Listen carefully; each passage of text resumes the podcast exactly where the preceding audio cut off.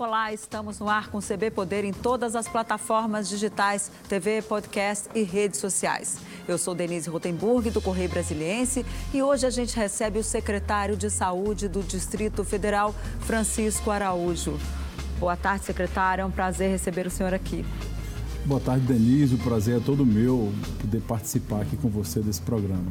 Bom, na última semana, o governador Ibanês ampliou aí o período de quarentena do Distrito Federal, de isolamento, até 5 de maio.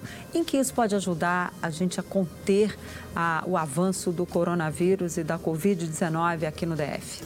Denise, todas as medidas tomadas pelo governador Ibanês e pela área de governo, da saúde, das outras secretarias, elas foram inteligentes, rápidas e, sem sombra de dúvida, foram exatamente elas que fizeram com que nós chegássemos até agora com a população protegida, com o número de casos é, administrados pela área de epidemiologia. Então, a sociedade reconhece que as ações do governo elas vieram na hora certa, elas foram tomadas no momento certo. Agora, secretário, a gente vê que o Ministério da Saúde já cita o DF como uma das áreas que pode aí fugir ao controle. Como é que o senhor avalia essa posição do Ministério da Saúde? Isso foi conversado com a secretaria? Olha, eu primeiro eu não aceito, não concordo, nem eu nem a minha equipe da, da Secretaria de Saúde. O Ministério, não sei porquê e baseado em que eles alertaram essa situação. Estranho é ter alertado uma situação que ela pode acelerar e, no entanto, não teve nada de concreto que ajudasse o Distrito Federal. O Ministério da Saúde ele mandou para cá uns aventais que não servem para uso. Por quê? Porque os aventais não são apropriados para usar em ambiente hospitalar. Mandaram álcool gel, que é saneante, é álcool para você usar na limpeza. Mandaram testes 7 mil testes rápidos que também são, estão quebrados, ele não funciona. Ninguém vai testar a população com um teste que não tem precisão. Nós testamos e comprovamos. Liberaram uma parcela de 6 milhões e 400 e uma de 9 milhões, totalizando 15 milhões dentro de 30 dias que nós estamos convivendo com o coronavírus. Pedimos a habilitação de 320 leitos aprovados, pedimos até agora não foi liberado, aprovado um só leito com suporte respiratório, um leito de UTI para a Covid no Distrito Federal. Tudo que nós estamos fazendo estão sendo com os recursos da Secretaria, com os recursos do governo, com a, a, força de trabalho de todos os trabalhadores aí. Na semana passada, o Ministério elogiou que eles ficam ali o dia todo só fazendo entrevista coletiva e eu acho que eles não conhecem o que está se passando no Brasil e, sobretudo, aqui no Distrito Federal. E aí anunciaram, elogiaram todas as iniciativas do governo, nossas aqui com relação à população. Na semana seguinte, eles jogam na imprensa sem nos comunicar, sem nos avisar que o Distrito Federal está é, com a possibilidade de ter uma aceleração aceleração descontrolada. Termo esse que não é nem utilizado dentro do jargão e dentro do sistema de saúde. Agora, qual é então o cenário para o DF que o senhor projeta aí? O Distrito Federal, nós, desde o início, desde o primeiro caso lá no Agarran, que nós começamos a organizar a rede de saúde. Nossa rede de saúde ela é composta por 600 equipes de saúde da família, 16 hospitais, 24 policlínicas, as UPAs, tudo isso faz parte da rede de saúde. Quando nós tivemos o primeiro caso no Agarran, nós montamos o nosso plano de contingência, já visualizando, e aí o governador foi é muito seguro nisso. Não vamos interromper cirurgias eletivas, vamos manter a, o fluxo da rede normal, porque nós pegamos o Estado com um volume muito grande de cirurgias para fazer, não vamos penalizar as pessoas por conta da pandemia. Deixa a rede funcionar como ela está funcionando e vamos fazendo a estrutura para cuidar da Covid né, uma estrutura paralela dentro da rede, mas paralela sem uma coisa interferir na outra. E aí nós mapeamos o Hospital de Santa Maria, que eu acabei de chegar de lá, entregamos agora 40 leitos prontos para serem usados com suporte respiratório e tudo, para que se haja necessidade de ser utilizados. Colocamos o Hospital da Polícia Militar, a UPA do Núcleo Bandeirante, o Hospital do Agarran, o Hospital da Criança e os hospitais privados. Tudo isso, juntando o público e o privado, é a estrutura que nós montamos para poder conviver e, e, vencer essa questão do coronavírus. Na semana passada, também por uma orientação do governador, pacientes que estavam na regulação, esperando leitos, como nós estamos monitorando e do ponto de vista concreto, hoje nós testamos quase 10 mil pessoas, uhum. passou aí de 400 que testaram positivo, 25 pessoas ocupando leitos de UTI, 73 UTIs nesse momento nós temos à disposição. Essa é a nossa realidade. Então, fomos convivendo com essa realidade sem interferir na rede. O primeiro movimento que nós fizemos na rede, de maneira mais incisiva, foi hoje, que o Agarran, ele, virou, ele terminou virando uma referência. Tem lá as pessoas na UTI, nós temos lá 25 leitos de UTI, 10 em funcionamento, 8 ocupados e 15 sendo estruturado, dos 15, 10 aguardando que o Ministério habilite. Habilite e mande o recurso. O Ministério que tem que habilitar esses leitos? Todos os leitos de UTI, eles separaram agora através de portaria, os leitos de UTI, eles são habilitados pelo Ministério. Ele paga um valor para você poder manter aquele leito, que é caro manter um uhum. leito de UTI. Nós pedimos a habilitação no primeiro momento de 320. Uhum. E aí não foi habilitado nenhum. Ah, tá. Mas quanto é que, quando, qual o tempo, prazo para que isso seja feito? Não, se, se, se, nós fôssemos aguardar o Ministério, a gente não teria nenhum, porque ele não habilitar nenhum. Então, por nossa conta, dentro da estratégia que, que a Secretaria de Saúde tem, que os técnicos, os médicos, a nossa equipe tem, nós fomos tocando isso. Hoje nós uhum. temos o Hospital da Polícia Militar com os processos todos em andamento, em três fases, pessoal, infraestrutura e equipamentos. Nós temos a arena que lá será montada, a licitação termina, hoje será anunciada a empresa que vai montar ali 200 leitos, mas são leitos de retaguarda, não são de UTI, leito de enfermaria. Uhum. Paciente sai de pra Santa Maria para receber a COVID-19. Para receber a COVID.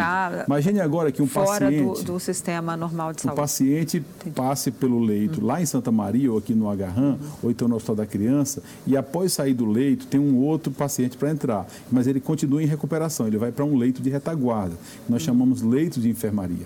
Então, os dois lugares que nós preparamos para isso, estamos preparando para isso, o Mané Garrincha e o Hospital do Agarram. O Hospital do Agarram é um hospital grande, nós tiramos algumas especialidades de lá, colocamos no HMIB, colocamos no hospital de base, para o hospital ficar com esse fluxo de Covid, até para a gente proteger as pessoas, como lá terminou virando referência, a gente não quer juntar um paciente suspeito ou um paciente contaminado com um que não é contaminado.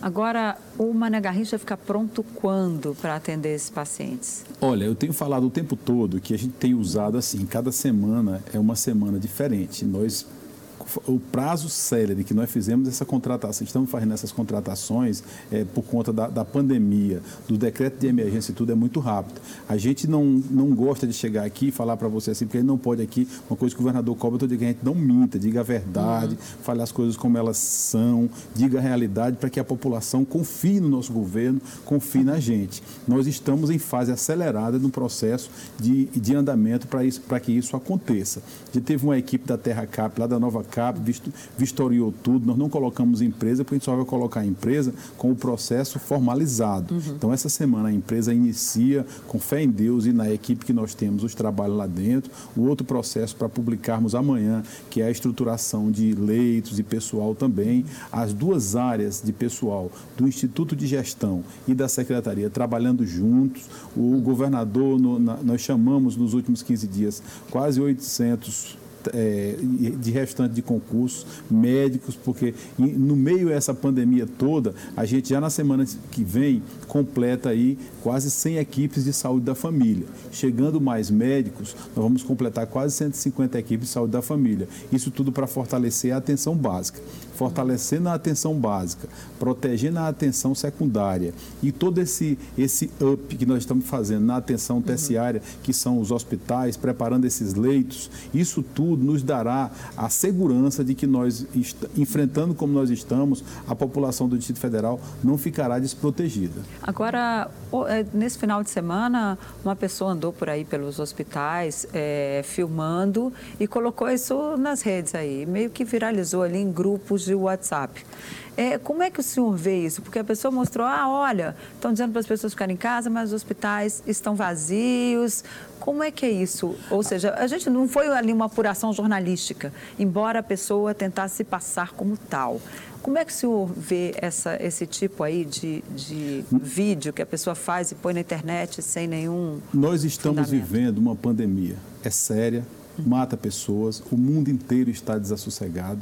E eu lamento muito Lamento muito que pessoas tentem se aproveitar e fazer é, capitalizar do ponto de vista midiático com essas questões. Pessoa dessa é enquadrada como irresponsável, não pode. Os hospitais que estão não tem mais aquele fluxo de antes, é porque é de antes é natural. As pessoas, houve uma desaceleração na procura dos hospitais. Uhum. Há, um, há um medo da, da, população de ser contaminada. Há uma uhum. preocupação do governo em proteger as pessoas. Então, qualquer cidadão que tente se aproveitar dessa fragilidade, desse momento, porque dá muita mídia, está mostrando essas coisas, essa pessoa deveria procurar o que fazer e não fazer mais isso. Porque o que nós temos que fazer aqui é tranquilizar as pessoas, é nos colocar à disposição das pessoas, é dar nossa contribuição em todo, de todas as formas. Se não puder ter nada para contribuir, contribua pelo menos com solidariedade. Mas também, como eu venho criticando, ninguém tem o direito de, nesse momento, fragilizar nada, nem tampouco o sistema de saúde. Ruim ou bom, o SUS, o Sistema Único de Saúde, é estar provando agora o que o cidadão tem para protegê-lo. Então não dá para a pessoa sair passando e só porque está achando numa visão puramente empírica e colocando em grupos e fragilizando os médicos, os enfermeiros, os trabalhadores de saúde que estão dando a sua vida para proteger vidas. Agora, é, de uma forma ou de outra, enfim, um, um vídeo como esse, ou é, mesmo aí as pessoas, o próprio presidente da República indo contra o isolamento, a gente percebe uma certa movimentação maior, não só em Brasília, como eu posso, eu tenho vindo para cá quase todos os dias, é, a gente percebe que há uma movimentação maior de carros na cidade. É, qual a orientação que o senhor dá para essas pessoas no momento?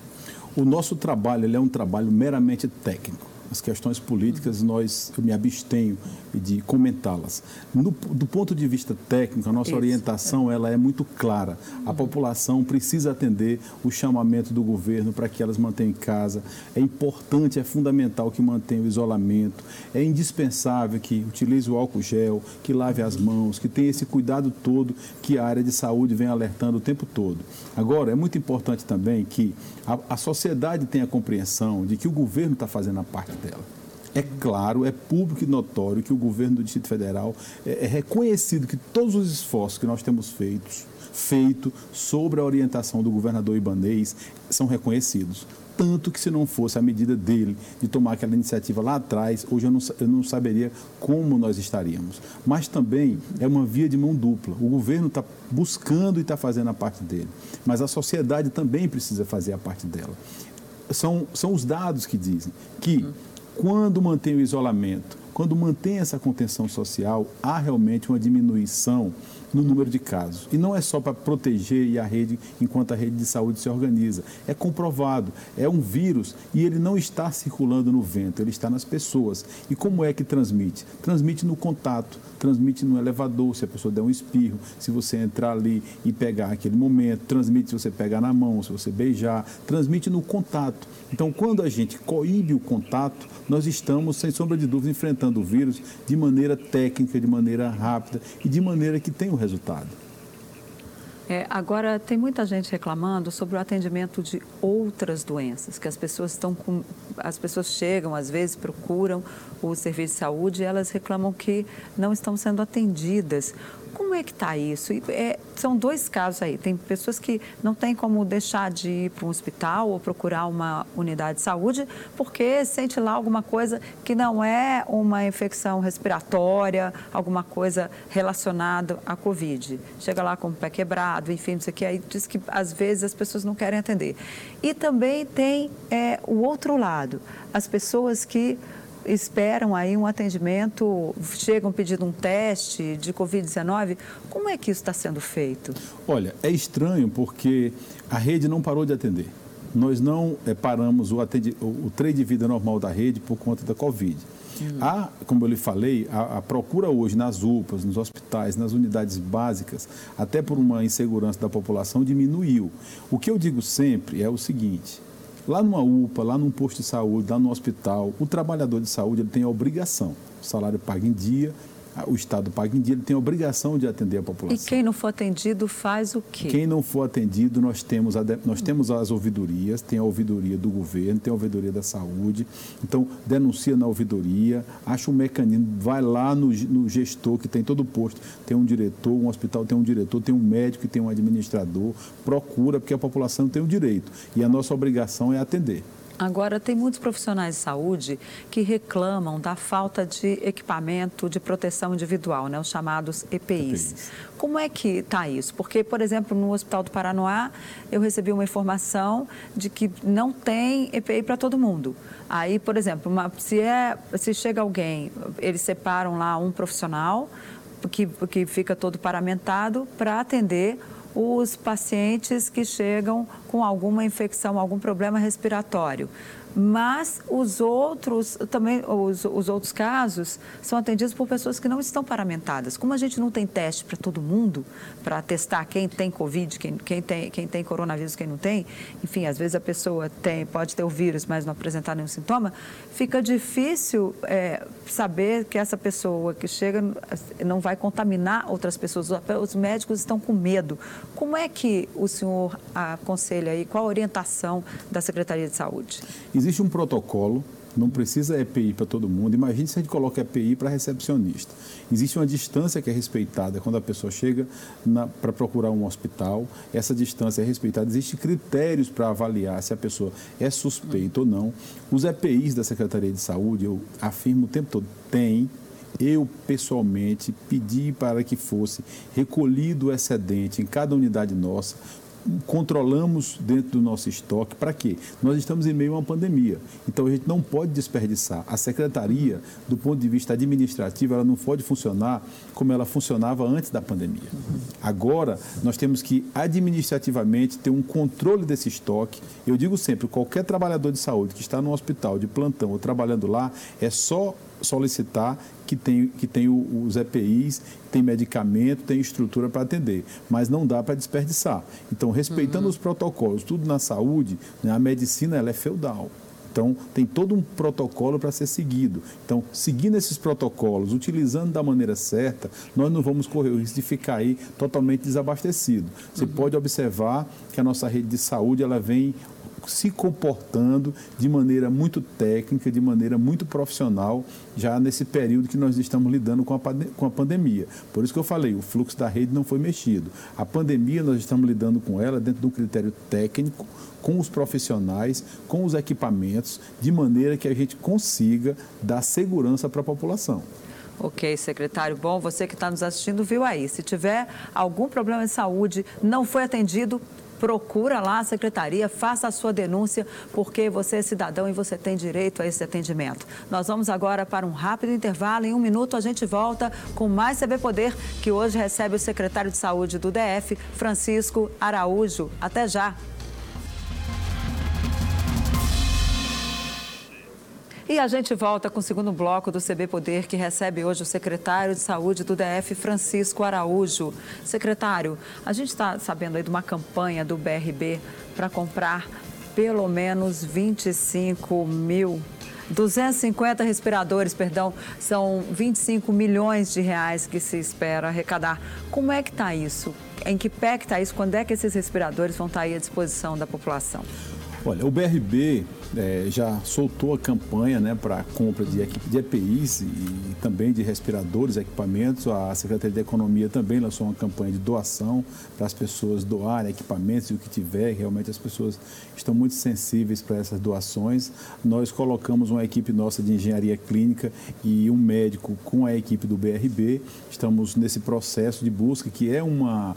Hoje o mercado é, do mundo inteiro tem dificuldade, você vê o uhum. tempo todo no, no noticiário, a dificuldade de comprar né, o, o, o, respirador. Então, assim, é, essa, é, a pandemia tomou conta do mundo e, ao mesmo tempo, os mercados, as, as empresas que produzem, a indústria que produz isso, houve uma carência. Começou na China, os Estados Unidos hoje está comprando praticamente tudo. Então, todas as secretarias estaduais têm dificuldade de comprar respirador. Aqui, o governador, no final de semana, chamou, colocou o BRB, colocou todas as áreas de governo. Vamos ajudar a saúde, vamos fazer esse movimento para tentar comprar. Estamos aí na busca de comprar, cada um que for comprado é importante e eu tenho muita fé que a gente consiga muito êxito na compra desses respiradores. E como é que está a situação hoje desses respiradores? Aqui no, no DF. No, no, hoje pela manhã eu tive uma reunião com o Senai, pegamos o Senai com a nossa parte de engenharia clínica, estamos recuperando 150 respiradores. Nós temos hoje quase 600, 608 respiradores na rede, contando com esses que tem que recuperar. E quantos Sen... já estão em uso por esses, por esses pacientes de Covid Olha ou só, de outras doenças? Os, porque de, nem só a Covid nós, que precisa. Nós temos uma fila hoje de quase 60 pessoas na regulação. Né? Os respiradores, eles são uma peça extremamente utilizada. O que nós temos hoje, de 73 leitos montados para atender Covid, estão todos com respiradores. Só que tem várias pessoas que estão ocupando UTI também. Então, isso é um fluxo. Para Covid, nós temos 73 prontos prontos, os leitos prontos, todos montados. Todos Vamos, vazios. Por, esperando. Neste ah. momento, nós temos as 25 pessoas internadas, tem ah. 8 no agarram. Então, tem 25 e... desses 73, de... 25 estão em uso, é isso? Não, tem 25 em uso, hum. mas tem 73 que não estão em ah, uso. Ah, entendi. E aí nós estamos correndo para recuperar os respiradores. Eu tenho dito uhum. em todas as minhas falas o seguinte toda semana é uma semana diferente. Então a gente consegue trabalhar com tranquilidade essa semana que nós temos aí os 73 à disposição com os que estão ocupados. Na semana que vem, começando a. porque nós já vimos recuperando esses. Com a entrada do Senai, a UNB que já estava, a entrada da UNB fez com que nós colocássemos o LACEN para funcionar 24 horas. Aceleramos lá o, os testes. Contratamos, assinamos com o, com o SEIB, que fazemos 100, 100 testes diários com eles lá, que isso aí foi assinado, deve, deve começar amanhã. Toda essa junção com os hospitais privados, tudo isso fortalece o sistema de saúde, porque porque esse, essa pandemia ela não é um problema só da saúde pública, ela é um problema do público, do privado, da sociedade, do governo de todo mundo. Então, assim, na semana que vem, se nós já tivermos recuperado mais 10 ou 15 ou 20 desses 150, são mais, mais leis que nós vamos, vamos abrir. Se o BRB conseguir comprar 10, 20 ou 12 também, são mais que nós vamos reabrir. Na, a campanha de doação, se alguém doar um respirador, é mais um leito que nós estamos reabrindo. O que nós estamos fazendo é preparando o sistema para as eventualidades que possam acontecer. Agora, o senhor falou que os casos serão enviados para o Mané Garrincha quando o Mané Garrincha estiver pronto. Até lá, como é que a população deve proceder? Por exemplo, a pessoa que sente ali uma tosse, começa com uma febre alta, o que, que ela deve fazer? Para onde ela deve ir? Por exemplo, quem mora em Taguatinga vai para o hospital de Taguatinga, quem mora aqui no plano piloto vai para o hospital aqui do Agarram. O que, que a população que está com medo do coronavírus deve fazer? O que ela já vem fazendo nesses 30 dias. Mora em Ceilândia, precisou, achou que tem um sintoma. Lá em Ceilândia nós temos um hospital, nós temos uma UPA e temos 98 equipes de saúde da família. Mora aqui no plano piloto, achou que tem, tem plano de saúde privado, procura um hospital privado para não sufocar o público. Mora aqui na Asa Norte, procura o Agarram. Então, a, a, estrutura de saúde, ela, está, ela continua toda montada para atender a população.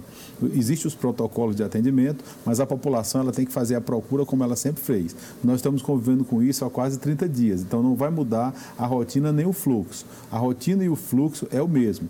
Que nós dizemos, falamos o tempo todo é procure as unidades de saúde só se realmente houver necessidade. Ah, deu um espirro, estou gripado, já estou com Covid. Não, não é assim. A gente tem que trabalhar dessa parte uhum. educativa, pedagógica o tempo todo para que a população tenha essa segurança. Deu febre alta então e sentiu falta de ar, aí que vai? É isso? Se você constatar os sintomas realmente de Covid, aí você procura, é testado, testou positivo. Aí, muitos casos que são testados positivos, a pessoa cuida onde? Em casa. Uhum. A, a, grande maioria das pessoas que são testadas positivas, o tratamento é em casa, no isolamento, com todos os cuidados que deve ter. Uhum. Pra, daí para você sair de casa para um leito de UTI, para um suporte avançado, só se realmente houver necessidade. A gente hoje de mais de 400 casos comprovados, nós temos 25 em leito de UTI. Então você veja que a grande maioria está fazendo o seu tratamento em casa. E aí essa pessoa tem que ter a preocupação de não estar circulando para que não contamine outros. Agora, e aquela população mais carente que precisa dos remédios? Muita gente aí que usa o remédio em casa, né? Aquela coisa do, do da farmácia popular. Isso vai ter algum serviço de delivery para essas pessoas, ou seja, de levar o remédio até elas para que elas não precisem sair de casa? Nós começamos no sábado, assinamos a Secretaria de Saúde o BRB, assinamos um, um, contrato, um convênio. Hoje já o medicamento de alto custo ele já é entregue em casa para aquelas pessoas que precisam. Não tem mais aquelas filas lá na farmácia, na farmácia de alto custo. O medicamento agora é entregue uhum. em casa. Glicazida, que era um medicamento que era histórico, que não tinha na rede, compramos mais de 5 milhões, já está à disposição da população. Não tem falta de medicamento para o idoso, para o hipertenso, para o diabético diabético. E esse de alto custo é distribuído em casa. E as pessoas que não estão recebendo, ou seja, que precisam desse medicamento de alto custo, como é que elas devem proceder? O medicamento de alto custo é feito um cadastro. Todas as pessoas cadastradas terão seu medicamento em casa. Quem é que precisa de medicamento de alto custo precisa primeiro fazer o cadastro, entrar, ser avaliado pelo médico, comprovou que você tem direito ao medicamento, você o receberá em casa. Agora, secretário, as pessoas também, com tanta notícia ruim que a gente tem visto aí nesses últimos dias, né, a ponto aí de fechar a NBA, fechar a Disney, adiar as Olimpíadas, ou seja, por enquanto o melhor remédio realmente é ficar em casa. Mas é a notícia boa, quantas pessoas já se recuperaram, já puderam aí voltar às suas atividades? Senhor tem algum número já nesse sentido? Ficar em casa é fundamental. É, nós 40% das pessoas que testaram positivo, elas clinicamente, elas já encontram-se recuperadas. Eu não digo curada, porque uhum. é, um, é um termo, eu não sou médico, eu não, não vou usar esse termo aqui, mas recuperada. Ontem tivemos uma, uma alta de uma paciente que deu entrada há 10 dias no agarran, testou positivo, um quadro clínico complicado, ficou, foi atendida, bem atendida. Ela chegou aí para a UTI, não? Chegou aí para a UTI. O marido dela ontem, inclusive, quando ela teve alta do hospital, gravou um vídeo, elogiou os funcionários. Eu quero aqui agradecer e parabenizar todos os trabalhadores, todos os médicos, enfermeiros, todos que trabalham no Agarran, na rede geral, no Agarran, no caso pontual dessa senhora que ontem teve alta, foi para casa. Eu digo porque o marido dela me ligou, não sei como ele conseguiu o meu telefone, uhum. mas ele me ligou há 10 dias atrás. Nós está, mobilizamos o serviço, que é como deve ser, para recolher em casa com o serviço do SAMU. Ela deu entrada no hospital, passou por todo o atendimento, ficou lá uhum. e, foi, e saiu e foi para casa. Qual a tá idade dessa pessoa? Não, não sei a idade dela, 40 anos, não sei a idade precisa. Não sei a idade precisa dela, mas é uma, é uma pessoa jovem. Ou seja, então, mas quanto, qual é o número assim de pessoas recuperadas? Você já tem um dado? É, ela tem 46 anos. Ah. 46% das pessoas que foram infectadas e testaram positivo, elas já estão clinicamente recuperadas. Mas aí elas precisam, elas podem voltar ao trabalho, podem voltar a circular, não tem mais risco de se contaminar de novo, enfim, como é que Olha, estão os estudos em relação a isso? A prevenção, ela é sempre o melhor remédio. Né? Então, se você testou positivo, não tem mais gripe, você está clinicamente bem.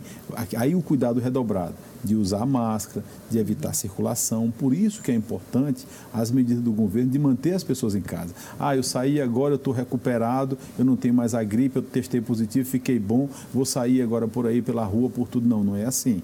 O cuidado, ele é fundamental porque nós estamos em meio a uma pandemia. Então, na pandemia, o que o, que o cidadão tem de mais importante para utilizar ao seu favor é a prevenção, são os cuidados necessários para evitar que seja contaminado. Quanto mais pessoas contaminadas, e aí se for uma pessoa do grupo de risco, aí nós iremos sobrecarregar o sistema de saúde. A grande preocupação das autoridades de saúde no mundo inteiro, e você pega a Itália, por exemplo, onde o sistema colapsou total. Nova York. Nova York, onde colapsou total, é quando você tem lá a estrutura de saúde, você tem a procura pelo leito e você não tem o leito para colocar o cidadão. A nossa busca incessante aqui é fazer com que nós não cheguemos nesse ponto. Daí o trabalho da equipe de saúde, dia e noite, da equipe de governo, dia e noite, com campanha para comprar respirador, com campanha para doações, para que a gente esteja sempre à frente do problema, para que um cidadão daqui do Distrito Federal que precise de um leito de UTI com suporte respiratório, ele tenha. E isso é fundamental que a população faça, como eu lhe disse no início, a parte dela. Ficar em casa, respeitar as orientações, tomar todos os cuidados para se proteger do coronavírus. Já são 468 casos no DF, com sete mortes. Isso está dentro da previsão do que estava do que do, do, da secretaria ou esse, ou esse quadro é menor ou maior do que o eu, senhor eu não? Eu não gosto de fazer previsões, porque muitas vezes as previsões elas são muito empíricas. Eu diria para você que o que o governo do Distrito Federal fez até agora foi importante para evitar o pior. Porque se o governo não tem adotado essas medidas no tempo certo, lá atrás, quando adotou, eu não sei como estaria a situação hoje.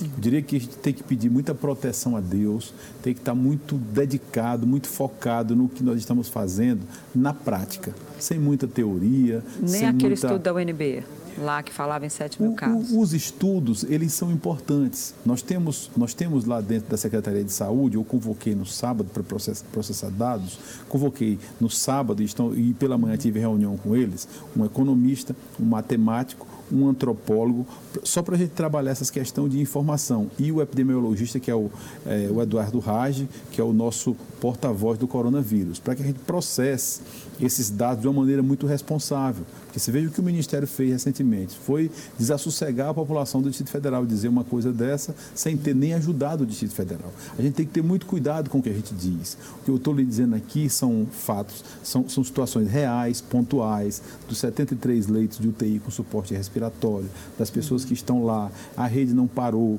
as eletivas não pararam, os funcionários da Secretaria de Saúde, os colaboradores estão dedicados, todo mundo comprometido. Mas se eu chegar aqui e ficar fazendo cenários, olha, amanhã pode acontecer isso, depois aquilo, eu posso soltar um dado aqui e intranquilizar as pessoas. Uhum. As pessoas, o cidadão de Brasília, ele precisa ter a segurança de que o sistema de saúde, o sistema de saúde, independente de qualquer coisa, ele está muito focado em dar essa proteção que a população precisa, de que o governo do Distrito Federal, através do governador Ibanês, que nós estamos dia e noite vigilantes para proteger o cidadão. Isso é fato real. No mais, se ficar soltando dados, não compensa. E que as nossas decisões, essas sim são tomadas com dados. Na hora que você. A gente sabe do ponto de vista prático que a gente precisa de mais leite de UTI. Então, o que a gente tem que fazer?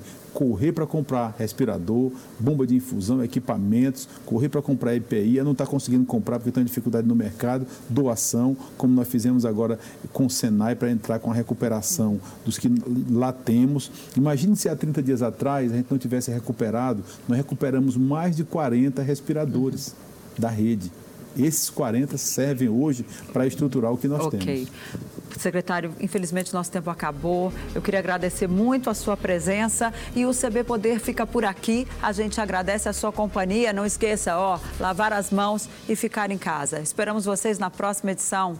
Tchau, uma boa tarde.